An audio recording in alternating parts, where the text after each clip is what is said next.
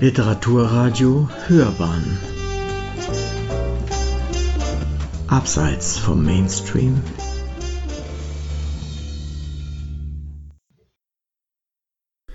Aus der Anthologie Nachdenken über 4.0 Geschichten, Gedichte und Essays zur Digitalisierung, Industrie 4.0 und zur Zukunft der Arbeitswelt. Ein Tag im Leben eines noch nicht vollständig digitalisierten Mitbürgers. Schrilles Weckerklingen reißt Lars aus Träumen vom blauen Himmel und grünen Wiesen. Noch völlig schlaftrunken suchen seine Finger den Knopf zum Ausschalten oben auf dem Wecker. Vergeblich. Langsam kehrt sein Bewusstsein in die Realität zurück, die an schönen Tagen auch blauen Himmel aufweist, aber statt grüner Wiesen allmorgendlich ein überteuertes, winziges Apartment in diesem München, dessen Lebensräume im Fahrtwind der New Economy immer enger werden, in dem manchmal 1984 näher scheint als die energieeffizienten, glänzenden und angeblich sogar lebenswerten Visionen von Smart Cities. Lars Hand greift ins Leere. Kein Wecker. Auch ein Aspekt der schönen neuen Welt. Alexa Wecker ausschalten, nuschelt er weiterhin dösig. Nach kaum merklicher Verzögerung erklingt die Antwort mit der gewohnten, angenehmen, fast umsorgenden Stimme. Entschuldige, Lars, ich konnte dich nicht verstehen. So langsam ist Lars wach, vom unermüdlichen Weckergedudel, wie auch von der Erkenntnis, sich den Notwendigkeiten des neuen Tages stellen zu müssen. Wecker ausschalten, wiederholt er prononciert. Der Lärm verebbt, und Lars gönnt sich einen kurzen Moment der Ruhe, bevor er aufsteht. Einige weitere Missverständnisse während Morgentoilette und Frühstück lassen in ihm schließlich zwei, erneut Zweifel aufkommen, ob die virtuelle Beziehung zwischen Alexa und ihm dauerhaft Bestand haben würde. Aber die Hoffnung stirbt zuletzt. Vielleicht schafft er eines der nächsten Updates Abhilfe. Schuhe anziehen, Aufzug rufen, etwas, worüber Alexa noch keine Kontrolle hat. Dann steht die übliche Entscheidung zwischen Skilla und Charybdis an. Überfüllte U-Bahn oder Stau auf dem mittleren Ring dieser möchtegern Smart-Metropole. Nach kurzem Nachsinnen entscheidet sich Lars für die U-Bahn. Die letzte Stauerfahrung inklusive zu spätem Eintreffen in der Arbeit ist noch zu präsent. In der U-Bahn das übliche Bild. Wäre es möglich, so würden die Fahrgäste mathematisch berechenbar gemäß maximierter Abstandsfunktion sitzen. Dafür ist es zu eng. Und so ziehen sich die meisten in einen energetischen Rühr mich nicht an Kokon zurück, nur noch über Smartphones mit der viel zu nahrückenden Außenwelt verbunden. Eigentlich schade. Einige Mitreisende wirken gar nicht unsympathisch, und die eine oder andere Frau hätte Lars tatsächlich gerne kennengelernt aber keine Chance, die aufgebauten Sozialbarrieren zu überwinden. Einige Fahrgäste tragen Kopfhörer und immer häufiger auch Cyberbrillen. Manche verraten durch kleine unwillkürliche Bewegungen, dass sie sich lieber mit Pokémon beschäftigen als mit realen Mitreisenden. Was die zugrunde liegende Einsamkeit nur mühsam übertüncht. Erst kürzlich gab es einen Bericht über einen Grabscher, der sich für eine übergriffige Berührung damit herauszureden versuchte, er habe ein Pokémon fangen wollen. Ausgangs der Station Kolumbusplatz kriecht die U-Bahn wie gewohnt. Spätestens hier kann Lars seine Gereiztheit nicht mehr unterdrücken. Seine Finger trommeln nervös auf seinen Schenkel. Wann endlich will sich der Verkehrsverbund um die maroden Weichen kümmern? Was nutzen dem Kunden die ganzen Investitionen in Industrie 4.0, wenn die Sachgrundlagen der Geschäftsmodelle verkommen. Was die ganzen Open Data Plattformen, die dem Wissensuchenden in Echtzeit verraten, wann und wo eine weitere technische Störung aufgetreten ist, wenn er gerade in einer solchen hängt und nicht weiterkommt. Lars schließt die Augen und versucht, sich zu entspannen.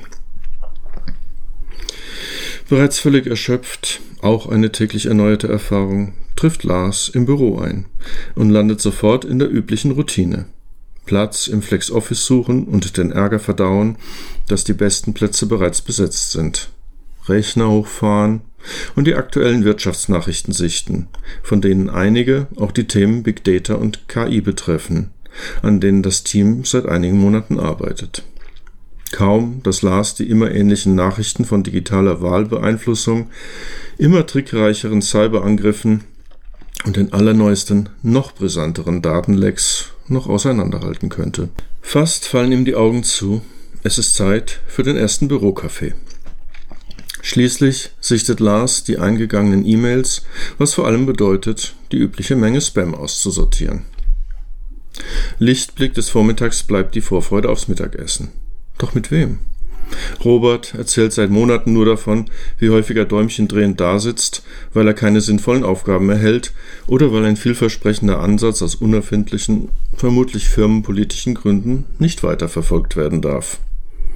Andererseits klagen Klaus und Maria seit ungefähr der gleichen Zeit, sie würden sich wie auf dem Schleudersitz fühlen, weil nicht klar wäre, wie viele und welche Stellen in ihren Bereichen durch Spar- und Effizienzmaßnahmen gestrichen würden. Schließlich verabredet, verabredet Lars sich mit Stefan, nur um beim Essen von dessen zunehmender Angst vor der Singularität zu hören, der Auslöschung der Menschheit durch überlegene künstliche Intelligenzen. Lars versucht philosophisch zu kontern, dass die bereits konkrete Gefahr darin besteht, den Menschen und die Komplexität und Vielfalt des Menschseins an den sicherlich beeindruckenden Einzeltalenten von Rechnern wie Deep Blue oder AlphaGo zu messen wobei die ureigene Qualität von Menschsein zwangsläufig auf der Strecke bleibt. Aber für Stefan ist das viel zu weit hergeholt. Abends zu Hause angekommen, fällt Lars nur noch erschöpft aufs Sofa.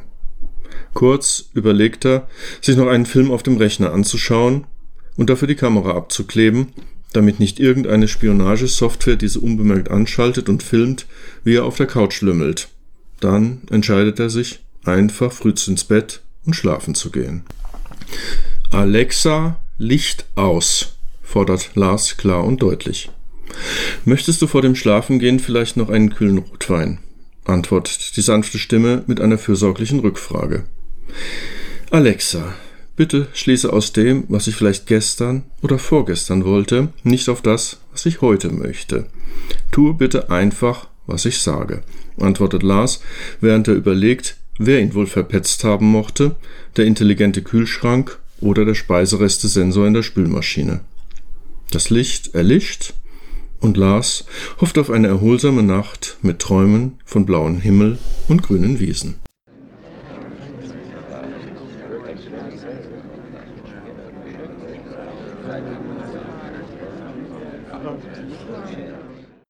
Etwas weiteres aus der Arbeitswelt, und zwar aus der Anthologie Entschuldigen Sie, wo geht's denn hier zum Galgen?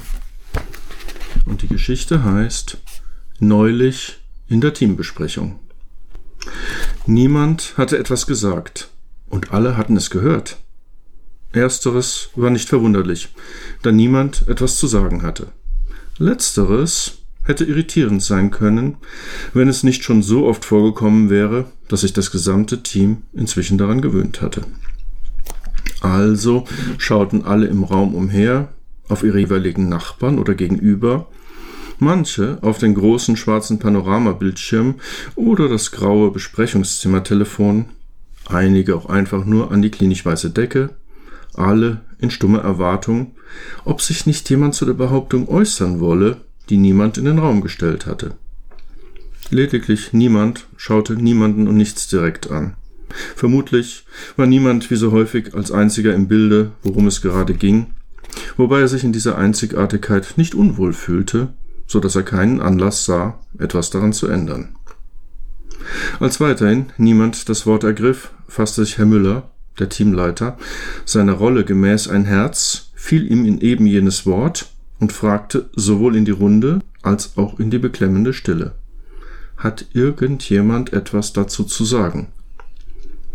Niemand fühlte sich von dem flehentlichen Unterton in Herrn Müllers Stimme angerührt und angesprochen, aber irgendwie auch wieder nicht direkt und schwieg daher, zumal er sich schon geäußert hatte. So kann es mit dem Projekt nicht weitergehen, setzte der Teamleiter nach, womit er vergeblich versuchte, verlorenes Führungsterrain zurückzugewinnen, und niemand stimmte wortlos zu. Einige Teammitglieder betrachteten inzwischen angelegentlich ihre Fingernägel, während andere, und in der Folge immer mehr, sich nun vollständig ihren jeweiligen Nachbarn zuwandten und leise raunend in der relativen Sicherheit des Zweierdialogs ihre Sichtweise der Situation und der vor wenigen Minuten von niemand ausgesprochenen Information kundzutun. Niemand verfolgte das Geschehen und lächelte. Es lief ab wie üblich. Gerade so, als hätte niemand es vorhergesehen können. Informationseinheiten machten die Runde und mutierten dabei. Ein bisschen belustigt fragte sich niemand, ob die Kollegen und Kolleginnen in ihrer Kindheit wohl nicht genug stille Post gespielt hatten. Lediglich Herr Müller stellte so etwas wie eine unüberwindliche Potentialschwelle dar, an welcher die aufbrandete Desinformationswelle abprallte und reflektiert wurde. Kurz bevor ihn die bereits bis zur Unkenntlichkeit entstellten Informationspakete erreichen konnten, spiegelten seine unmittelbaren Nachbarn diese postwendend in die Runde zurück. Niemand fand es von besonderem Interesse, Frau Schmidt zu beobachten, die Herrn Müller in der Runde gegenüber saß und an der die reflektierten Informationen von rechts und links wieder zusammentrafen, die inzwischen allerdings völlig widersprüchlich geworden waren, so dass Frau Schmidt mit diesem Dilemma nicht umgehen konnte.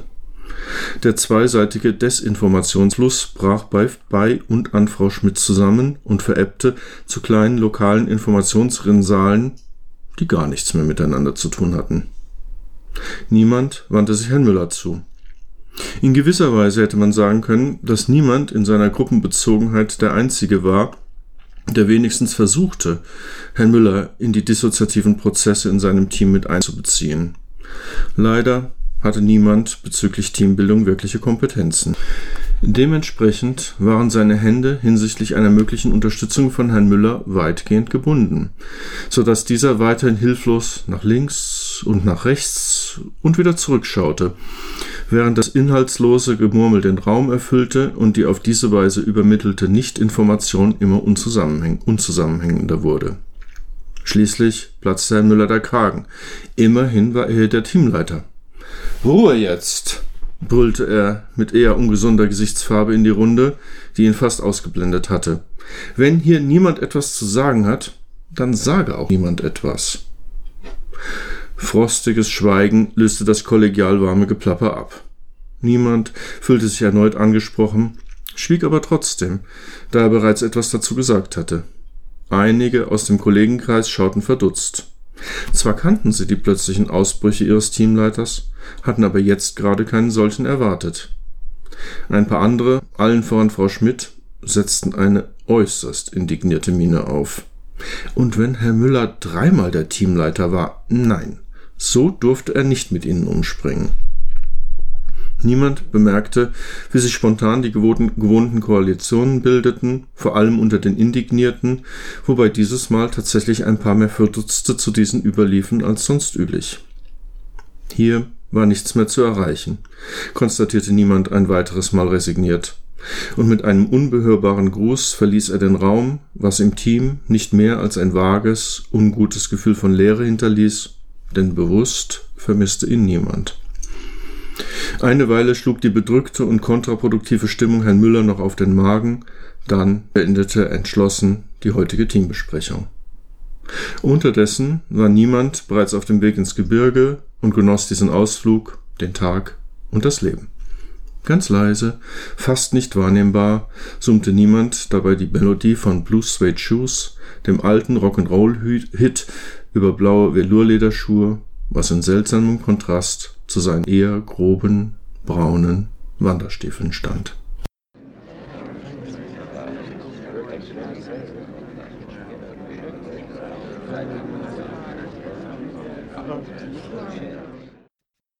Ein kurzes poetisches Intermezzo aus der Anthologie 2112 Geschichten aus einer dystopischen Zukunft.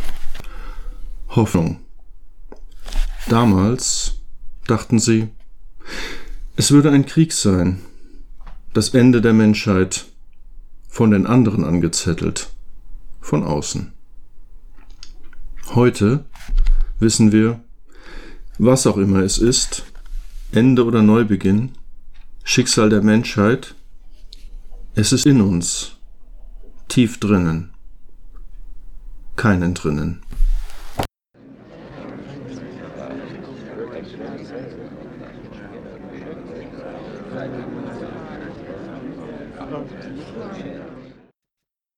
Aus der Anthologie Gewaltige Metamorphose der Kurztext Fern der Heimat. Mehr oder weniger zufällig stieß ich auf die Information, dass es Anfang des Jahres eine Fachtagung mit dem Titel Am Lebensende fern der Heimat Tod und Sterben in einer Migrationsgesellschaft gegeben hatte. Ich fühlte mich merkwürdig berührt. Besonders ein Abschnitt der Tagungsankündigung ging mir nicht mehr aus dem Sinn. Migration hat viele Facetten. Auch das Älterwerden und Sterben fern der Heimat gehört mittlerweile in Deutschland dazu. Meine Gedanken kreisten und in mir breitete sich ein merkwürdiges Gefühl aus, das ich zunächst nicht einordnen konnte. Theoretisch hatte ich natürlich zur Kenntnis genommen, dass wir in einer solchen zunehmenden Migrationsgesellschaft lebten und dass dies ganz spezifische Herausforderungen und Probleme mit sich bringt. Tatsächlich hatte ich auch im Freundeskreis von Integrationsproblemen in Deutschland gehört. Eine gute Freundin von mir war Kasachstan-Deutsche, eine andere stammte ursprünglich aus Ostafrika. Darüber hinaus hatte ich mich von diesem Thema nicht persönlich betroffen gefühlt, bis ich auf eben jene Information stieß, die diese Fragestellung mit dem großen Menschheitsthema Tod und Sterben zusammenbrachte.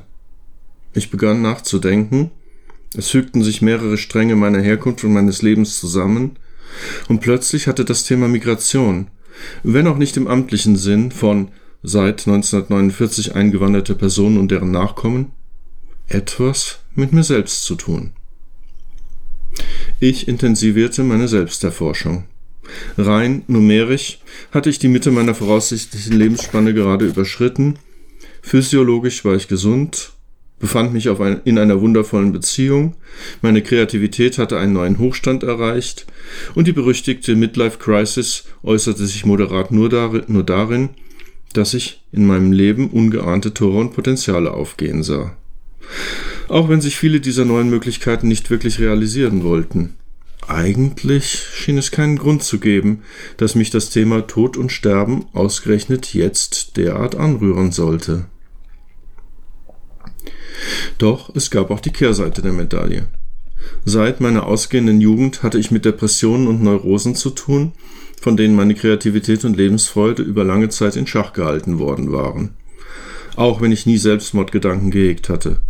Das Leben in einer scheinbar sinnentleerten Welt konnte sich zeitweise anfühlen wie langsames Sterben und in anderen Momenten so, als wäre Mann in einem großen Automaten nichts weiter als ein unbelebtes Zahnrädchen.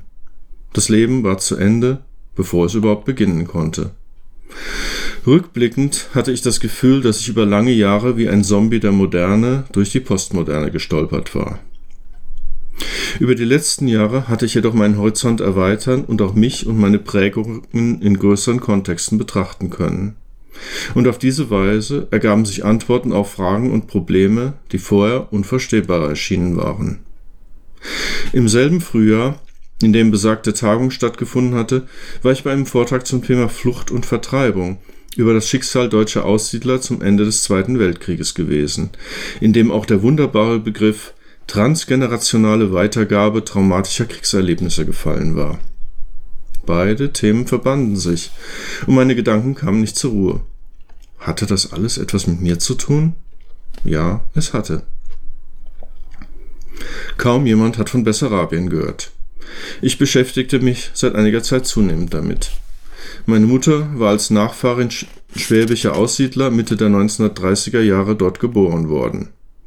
Ich erinnerte mich, dass ich einmal von einem Mitschüler darauf angesprochen worden war, ob meine Mutter tatsächlich Araberin wäre. Bessarabien war ein vergessener Landstrich. Meine Mutter war unzweifelhaft Deutsche, und hatte sich meines Wissens nie anders gefühlt, auch wenn ihr Geburtsort heute in Moldawien oder der Ukraine lag. Ich wusste es nicht genau. Aus diesem Grund war es für mich so überraschend, dass ich mich beim Thema Migration plötzlich so involviert fühlte. Meine Gedanken zogen größere Kreise. Heimat. Für mich war dies ein, ein Wort mit einem sehr seltsamen Klang. Darauf angesprochen, musste ich meistens eingestehen, dass ich keinen Ort und keine Gegend als Heimat empfand. Manchmal drückte ich mich vor einer Antwort und sagte, ich empfände mich als Kosmopolit, was mehr Absichtserklärung darstellte, als dass es auf fundierter Kenntnis der Welt beruhte.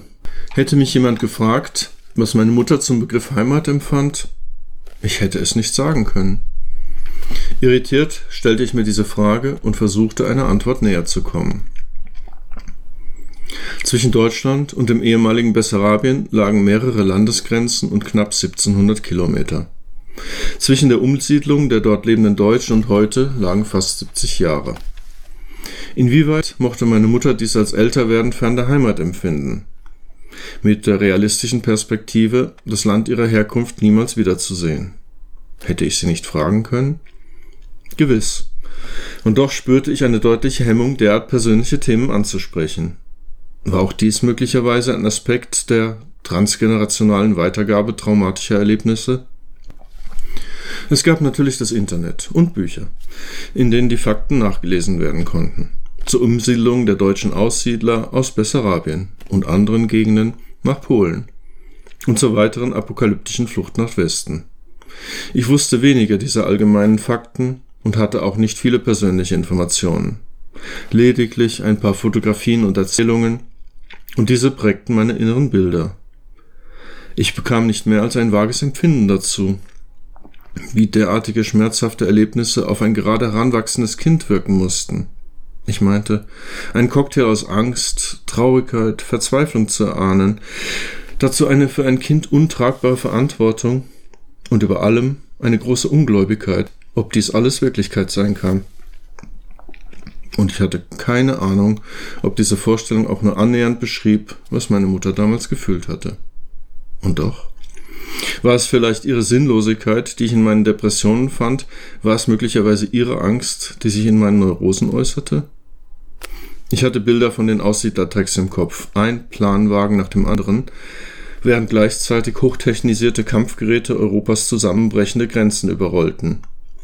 Ich las in einem Buch ein Kapitel über die erzwungene Umstellung der Umsiedler vom freien Bauern zum Lagerinsassen und ich fragte mich, wie konnte ich mir diese deutsche Kultur vorstellen, die in der ersten Hälfte des letzten Jahrhunderts in einem vergessenen Landstrich namens Bessarabien gelebt hatte? Und was für ein Migrationsschock musste das wohl gewesen sein, aus dieser möglicherweise ländlichen Idylle herausgerissen und in ein Land versetzt zu werden, das sich gerade für einen modernen Krieg technisch hochgerüstet hatte? Doch was mochte dies alles für mich bedeuten? Und für die heutige Gesellschaft, in der ich lebte? Die aktuelle psychologische Forschung ging gemäß meinen Recherchen also davon aus, dass schwere Traumata üblicherweise über eine oder mehrere Generationen weitergegeben wurden wobei die Symptome der Nachkommen den ursprünglichen Verletzungen der Vorfahren häufig nur schwer zuzuordnen sein mochten. Die Bessarabiendeutschen und andere Zwangsumgesiedelte waren eine Minderheit in Deutschland. Dies war nichts Außergewöhnliches. In der Geschichte fanden sich viele Gruppen von Menschen, die es häufig als Subkulturen in völlig fremde Gegenden und Länder gezogen oder verschlagen hatte. Und dennoch fragte ich mich, ob bei der Diskussion um Menschen mit Migrationshintergrund, wenn sie nur auf Zuwanderer nach 1949 bezogen wird, nicht etwas Essentielles übersehen wird. Dass dieses Thema beileibe kein neues ist. Und dass unsere heutige Gesellschaft die transgenerationale Weitergabe traumatischer Ereignisse, und sei es nur über das Älterwerden und Sterben fern der Heimat, noch aus Generationen erlebt, von denen wir es gemeinhin nicht mehr für möglich halten würden. Das Wirrwarr meiner Gedanken kam zur Ruhe. Ich hatte zwar keine Ahnung, was ich mit meinen neu gewonnenen Erkenntnissen anfangen wollte, aber ein vages Gefühl von Stimmigkeit, als hätte sich ein Kreis geschlossen. Und die menschliche Gesellschaft? Die Welt war mit dem Ende des Maya-Kalenders wieder einmal nicht untergegangen, und wer weiß, vielleicht würden die herbeigesehnten neuen Zeitalter tatsächlich helfen, die alten Fehler nicht weiter und weiter zu wiederholen.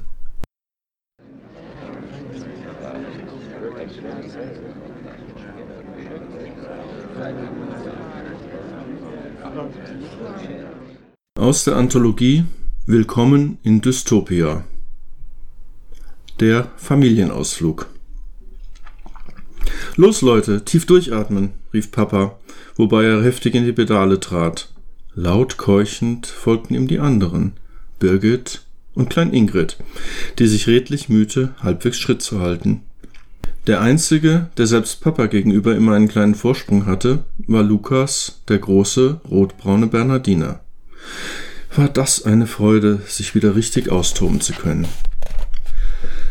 Sie liebten das Wochenende. Fast jedes Mal starteten sie zu einer Radtour durch den Freizeitwald. Kurzzeitig den Kreislauf auf Touren zu bringen, dabei die köstliche frische Luft tief in die Lungen zu saugen, dazu gab es in der Stadt keine Gelegenheit. Und Lukas. Es war jedes Mal eine Freude, ihm zuzusehen, wie er auflebte, wenn die erregenden Düfte des Waldes seine ewig schnüffelnde Nase passierten. Jetzt hatte auch Papa angehalten, wartete auf den Rest der Gruppe. Tief und ruhig ging sein Atem. Ein entspanntes Lächeln auf den Lippen hielt er wie lauschend die Hand ans Ohr, als ihn die anderen erreichten. Hell und klar klang die Stimme der Natur in Form von Vogelgezwitscher durch den sonnendurchfluteten Wald. Rotkehlchen, Klein Ingrid war begeistert. Quatsch, du spinnst ja. Birgit warf ihrer kleinen Schwester einen abfälligen Blick zu. Meisen, sagte Papa. Er kannte sich aus. Langsam fuhren sie weiter. Plötzlich huschte ein brauner Schatten über den Weg. Guck mal, Papi, ein Eichhörnchen, krähte Klein Ingrid enthusiastisch. Mit einem langen Satz sprang Lukas hinterher, um nach ein paar Metern zu stoppen. Die Forstbehörde hatte Vorkehrungen getroffen. Dann, nach insgesamt zehn Kilometern, der nach Erkenntnissen der Sportmediziner für Durchschnittsbürger günstigsten Strecke, war der Radweg zu Ende. Leicht bedauernd gaben sie die geliehenen Räder wieder ab. Und, wie war es? fragte der Förster freundlich. Wieder mal zu kurz. Papa lächelte zurück. Einer nach dem anderen traten sie in die Luftschleuse. Hinter ihnen verblasste der Sonnenschein. Es war kein Besucher mehr im Freizeitwald. Die Kuppel wurde transparent und zeigte die gelbgrauen Dunstschleier, die träge über ihr dahinwallten. Sie zogen ihre Gasanzüge an, um sich auf die giftgesättigte Luft in der Stadt vorzubereiten. Wie üblich sträubte sich Lukas heftig und es dauert entsprechend lange, bis er sich die Maske aufsetzen ließ. Inzwischen programmierte der Förster den Wald um. Zur Abwechslung Rotkehlchen. Als Papa die Luftschleuse zur Stadt öffnete, wurde das elektromechanische Eichhörnchen gerade an die Generatoren angeschlossen, um es für ein erneutes Huschen über den Weg aufzuladen.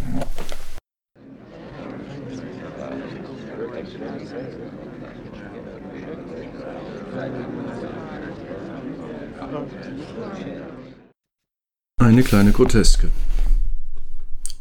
Das Ei. Ich fühle mich lustlos. Ich habe nichts zu tun und möchte doch so gerne etwas tun, um die Eintönigkeit zu überwinden. Lange bin ich in meinen Wachphasen im Raum hin und her gegangen. Jetzt habe ich mich entschieden, einfach liegen zu bleiben. Das tatenlose Gehen hat mich frustriert.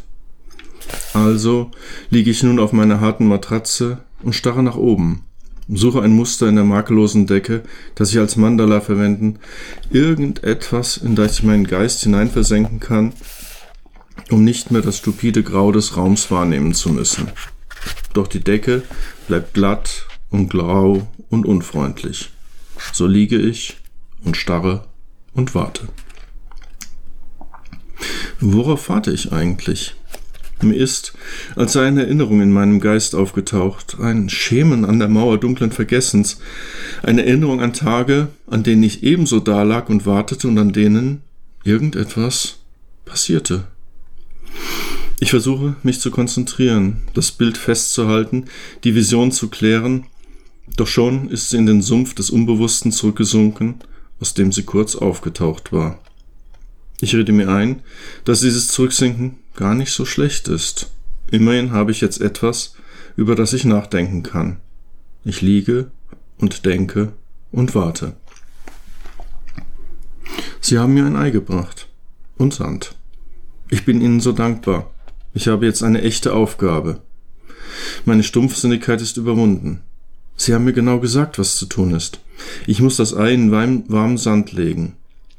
In der Mitte meines Raumes ist eine Mulde. Ich hatte mich schon oft gefragt, wozu sie dient. Jetzt weiß ich es. Dort kommt der Sand hinein und in den Sand das Ei. Anschließend muss ich auf das Ei aufpassen, indem ich vor allem die Sandtemperatur überwache. Jetzt sitze ich vor der gefüllten Vertiefung und beobachte das Thermometer. Es ist alles in Ordnung. Ich bin froh, dass ich etwas zu tun habe. Ich denke nach. Mir ist eine Frage eingefallen, auf die ich keine Antwort finde. Ich habe sie Ihnen gestellt, doch Sie haben nur gelächelt und gemeint, ich solle mir selbst Gedanken machen. Ich weiß nicht, ob ich Ihnen dafür dankbar sein soll. Die Frage gibt mir zusätzliche Beschäftigung, während ich den ruhenden Sand betrachte. Aber ich kann einfach keine Erklärung finden. Ich bin irritiert und ein bisschen besorgt. Es ist doch nur eine einfache Mulde im Boden. Warum also bleibt der Sand ständig gleich warm? Es ist inzwischen wirklich langweilig, immerzu vor dem Sand und dem Thermometer zu sitzen. Es ist immer das Gleiche. Ich mag auch nicht weiter über die Wärme des Sandes nachdenken.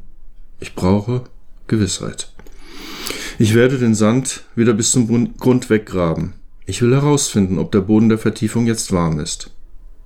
Er ist kalt. Ich hatte es befürchtet.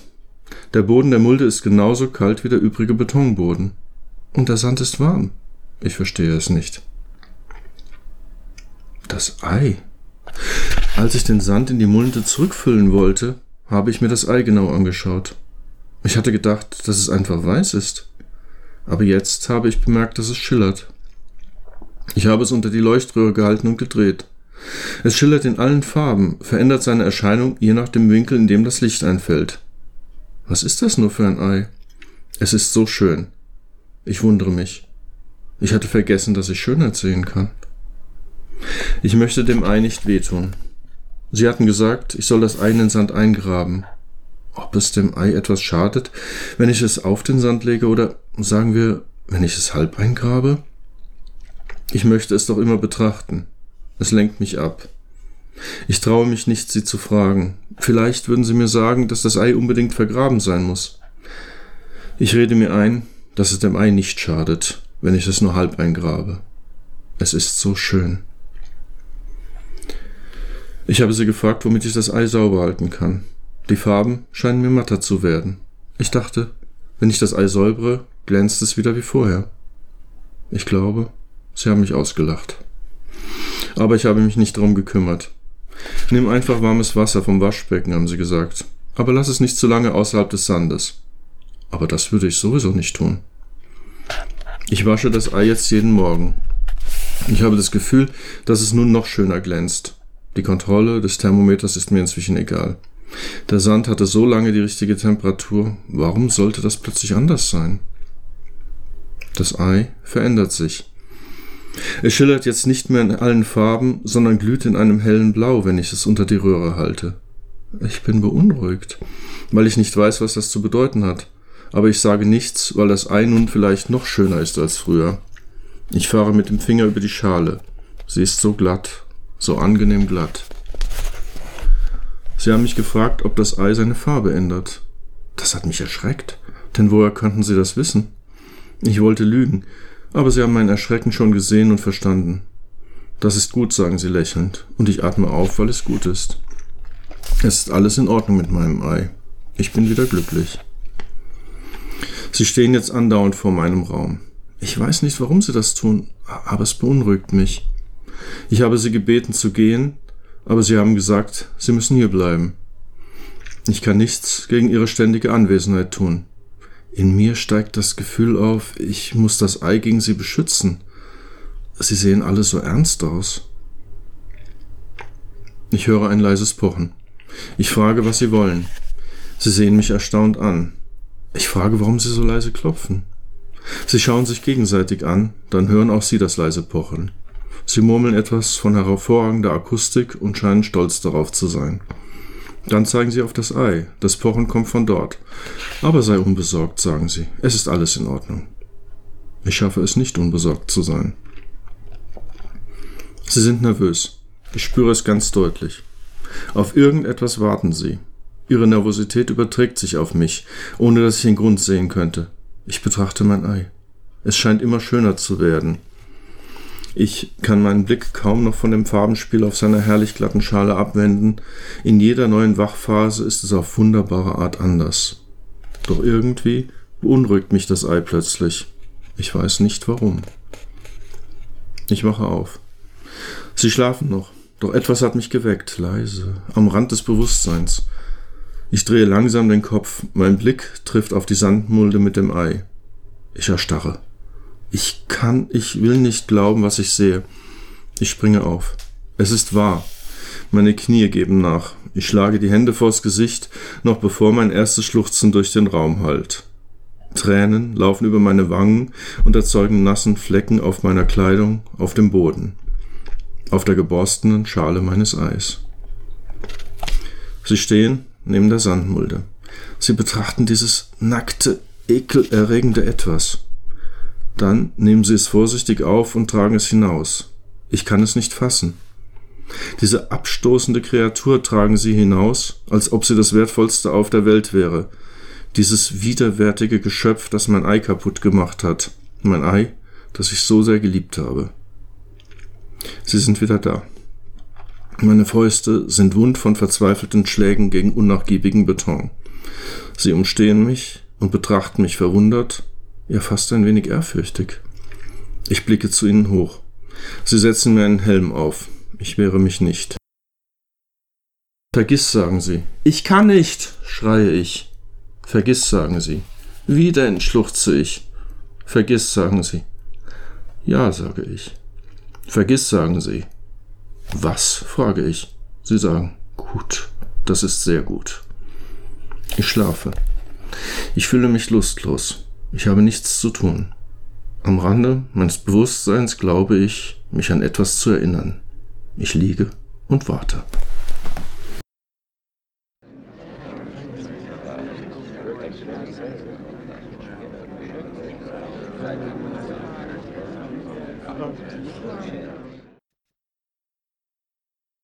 Aus der Anthologie Masken.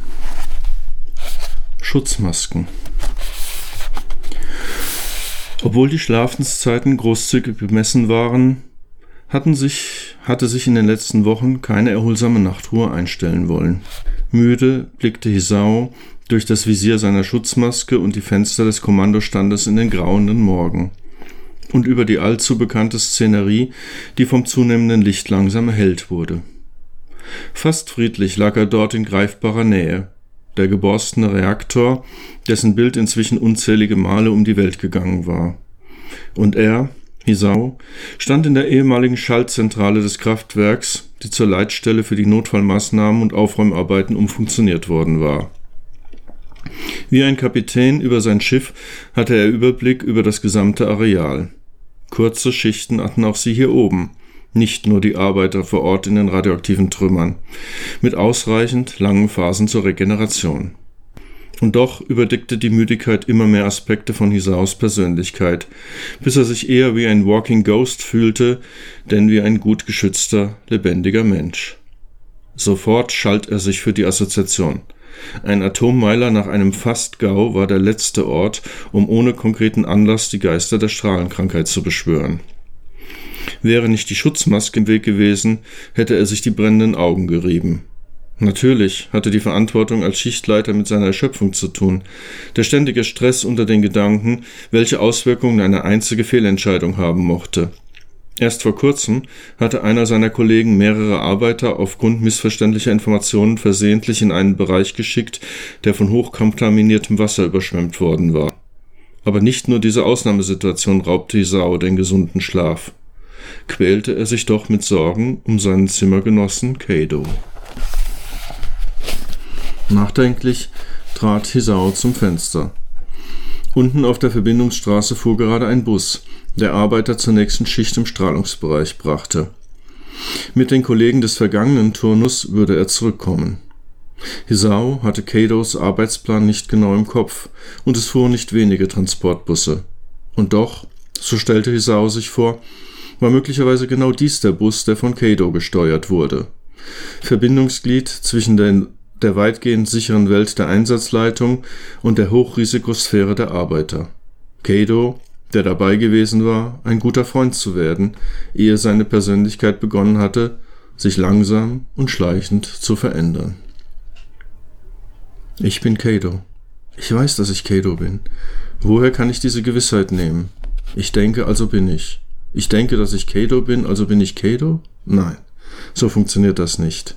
Ich bin. Kann ich mehr wissen? Das tiefste Wissen muss aus dem tiefsten Zweifel entstehen, schreibt der Philosoph Nishida. Auf welche Weise bin ich mir sicher, dass ich Keido bin? Mein ganzes Leben war so eindeutig. Keine Zweifel, was zu tun war. Keine Zweifel, mich für diesen Job zu melden. Und plötzlich ist alles anders. Weit jenseits aller maroden Kraftwerke scheint die Welt um mich zu zerfallen. Genau wie mein Körper. Ich bin nicht mein Körper. Aber was bin ich, wenn er nicht mehr ist? Die Welt zerfällt. Alles löst sich auf. Und ich bin Kado. Woher kann ich das wissen? Hisao lag auf seiner Lagerstatt, tat so, als würde er lesen, und beobachtete in Wirklichkeit seinen Zimmergenossen. Oder, genauer gesagt, die Schutzkleidung, in der dieser steckte. Keine Mimik war zu erkennen und fast keine Gestik. Eines Tages hatte Kato begonnen, den speziell gefertigten Overall nur noch zu seinen Badzeiten abzulegen. Und das, obwohl die Behausungen mit ihren Schleusensystemen als absolut strahlensicher galten. Sie alle, die ihr Dienst taten, waren zu mehreren untergebracht, damit sie unter der herrschenden Belastung, physisch wie psychisch, nie allein waren und immer jemanden hatten, der ein Auge auf sie haben konnte. Die Arbeiter schliefen üblicherweise in sechs Bettzimmern. Das Leitungspersonal genoss den Luxus, seine Räume mit lediglich einer weiteren Person teilen zu müssen. So war Hisao mit Kato zusammengekommen. Der Akademiker mit dem Autodidakten. Eher ein Zufall, wurden doch die Busfahrer in den Unterkünften üblicherweise mit Arbeitern zusammengelegt. Nach Status, nicht nach Gefährdungsgrad. Einen Moment lang hatte Hisao ernsthaft erwogen, Beschwerde einzulegen. Wenn er schon keinen Anspruch auf ein Einzelzimmer hatte, dann wollte er wenigstens jemanden um sich haben, der ihm in Bildung und Stand auf Augenhöhe begegnen konnte. Eine Sekunde später hatte er das Lachen in Katos Gesicht gesehen und die Beschwerde inhaltlich ad acta gelegt. In der ersten Zeit des Einsatzes hatte das Zusammenleben gut funktioniert, mit genau der gegenseitigen Unterstützung, welche die medizinischen Berater beabsichtigt hatten. Dann, ohne dass die Sau einen Grund erkennen konnte, hatte die Veränderung in Katos Persönlichkeit eingesetzt. Er war immer schweigsamer geworden, bis er sich inzwischen völlig in seine ganz eigene, ummantelte Welt zurückgezogen hatte. Wenn Hisao einmal einen seltenen direkten Blick durch die Schutzmaske erhaschen konnte, dann sah er ein ernstes Gesicht, das vor nicht allzu langer Zeit noch freundlich gelächelt hätte, und das jetzt einfach nur noch müde wirkte. Und traurig. Immer häufiger in solchen Momenten hatte Isao den Eindruck, dass Kado zunehmend alterte. Doch mochte dies einfach auf den Kontrast zwischen der früheren Lebensfreude und der aktuellen Schwermut zurückzuführen sein. Beeindruckt war Hisao, allerdings von der Energie, mit der Kado in sein Tagebuch schrieb. Eine richtige Kladde aus Papier. Wobei ihm auch nicht viel anderes übrig blieb, waren doch private Laptops aus eher fadenscheinigen Gründen nicht geduldet. Aufgegeben hatte Isao allerdings alle Versuche, wieder mit Kado in persönlichen Kontakt zu kommen. Hatten diese doch in letzter Zeit immer mehr zu Befremdung und schließlich zu deutlich sichtbarem Zurückweichen auf Seiten seines Zimmergenossen geführt. Auch heute schien sich keinerlei Möglichkeit zu öffnen, auf Kado zuzugehen. Mit einem Seufzer widmete sich Hisao dem Buch in seiner Hand und begann tatsächlich zu lesen. Noch gehorchen mir meine Hände, meine Finger. Noch kann ich schreiben. Noch kann ich meinen Bus fahren. Wie lange noch? Wie lange kann ich hinauszögern, dass sie merken, was mit mir los ist? Oder sollte ich mir sogar wünschen, dass es jemand mitbekommt? Meine Haut ist vor Wind und Wetter geschützt und vor der Strahlung. Und doch gerbt sie sich, als würde ich tagtäglich einem peitschenden, eiskalten Orkan entgegenstürmen. Schaue ich mich im Spiegel an, meine ich, meinen Urgroßvater in seinen letzten Stunden zu sehen. Mein Blut scheint in Klumpen durch meine Adern zu kriechen. Aspirin bringt keine Hilfe, verursacht nur Magenschmerzen. Meine Gelenke drohen immer wieder nachzugeben, genau wie mein Kreislauf. Ist dies die Strahlenkrankheit? Doch woher sollten sie kommen? Die Mediziner haben gesagt, wir Busfahrer seien sicher, und ich habe mich an alle Anweisungen gehalten. Sorgfältiger Umgang mit der Schutzkleidung, insbesondere mit den Masken, die das Gesicht bedecken regelmäßiges Duschen und die Einnahme der Jodtabletten.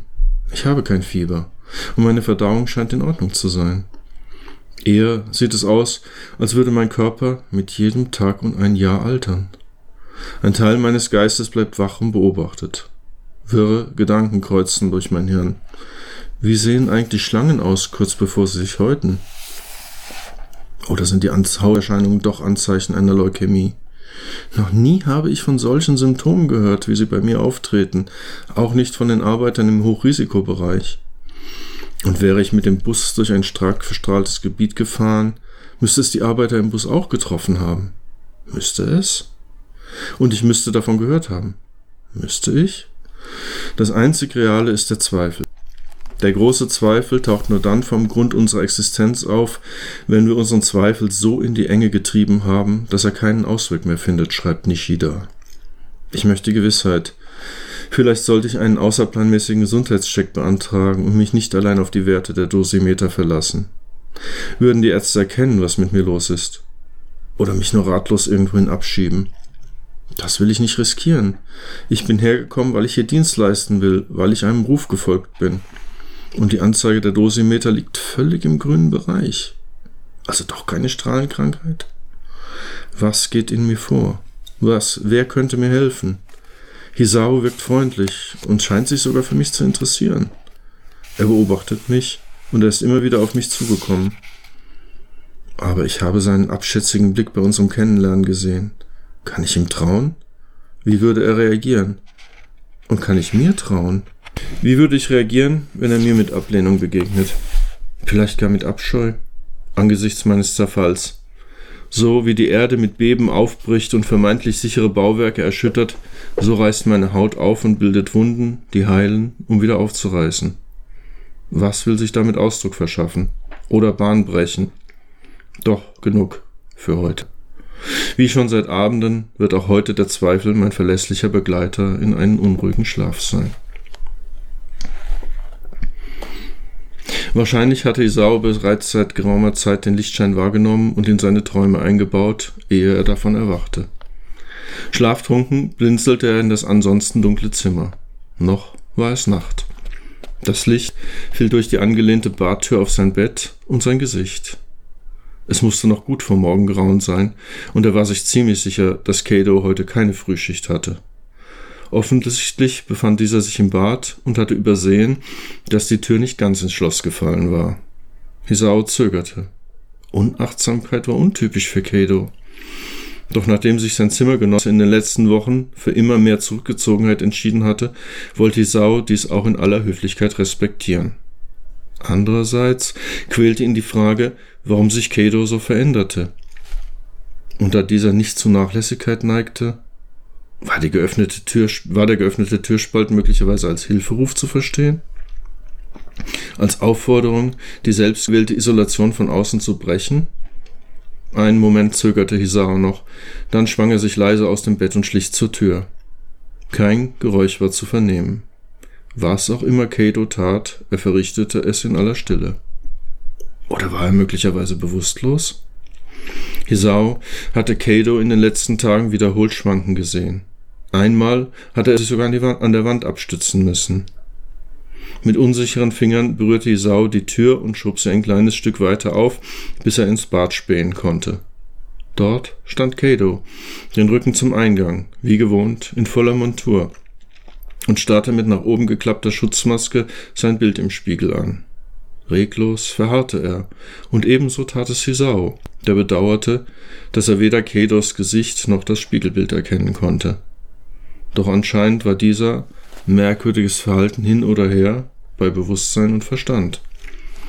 Also entschied sich Hisao, die Privatsphäre seines Kollegen zu achten und sich zurückzuziehen.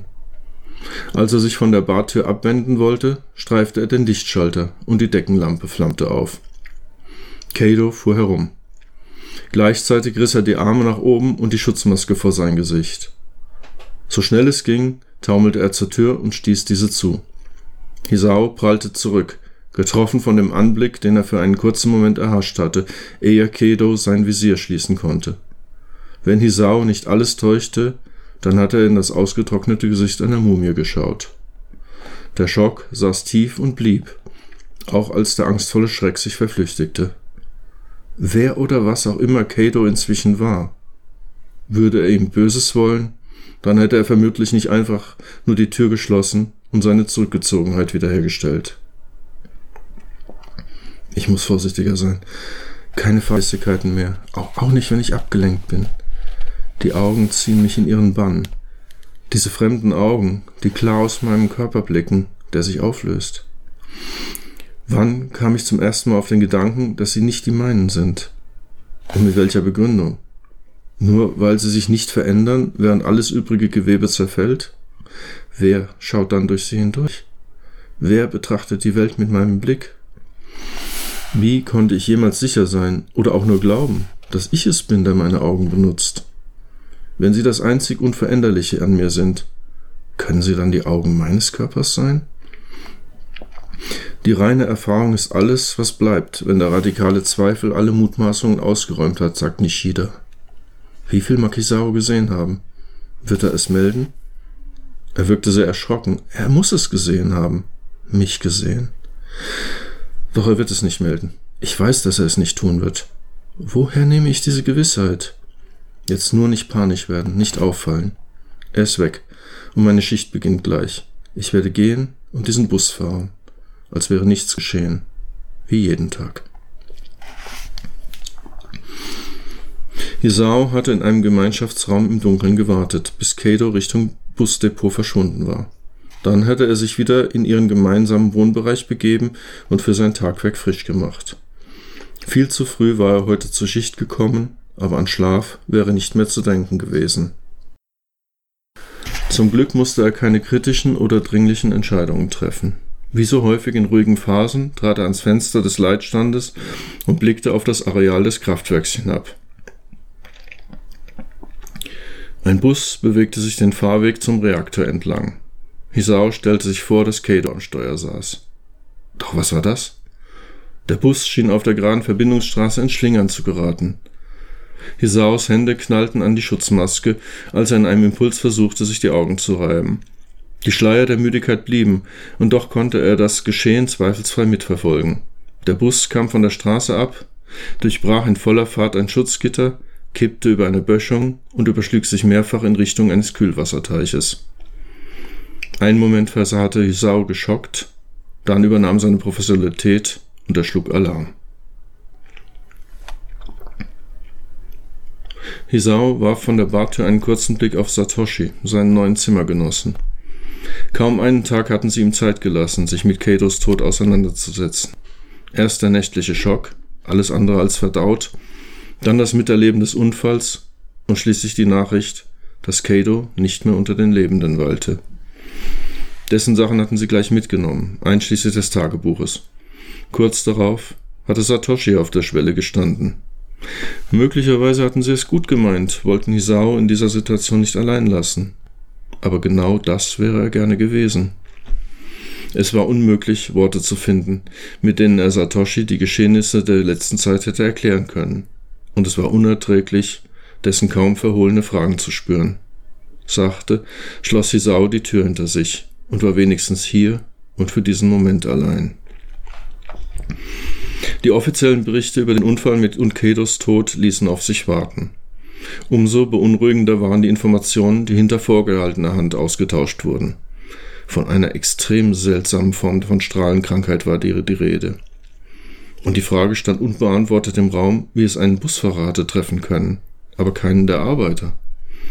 Und mit noch gedämpfterer Stimme wurden Berichte der Rettungstrupps weitererzählt, dass Kados Körper, nachdem sie ihn aus dem zertrümmerten Bus geborgen hatten, wie ausgehöhlt gewirkt hatte und wie zerfressen. Als hätte sich etwas aus ihm gelöst, das vorher in ihm gelebt hatte. Doch es war nichts dergleichen beobachtet worden. Auch die Überwachungskameras hatten nichts Verdächtiges aufgezeichnet. Hisao stürzte die Hände auf den Rand des Waschbeckens und blickte in den Spiegel. Er fühlte sich übermüdet, bis an den Rand der Erschöpfung. Und sein Gesicht schien in den letzten Tagen um Jahre gealtert.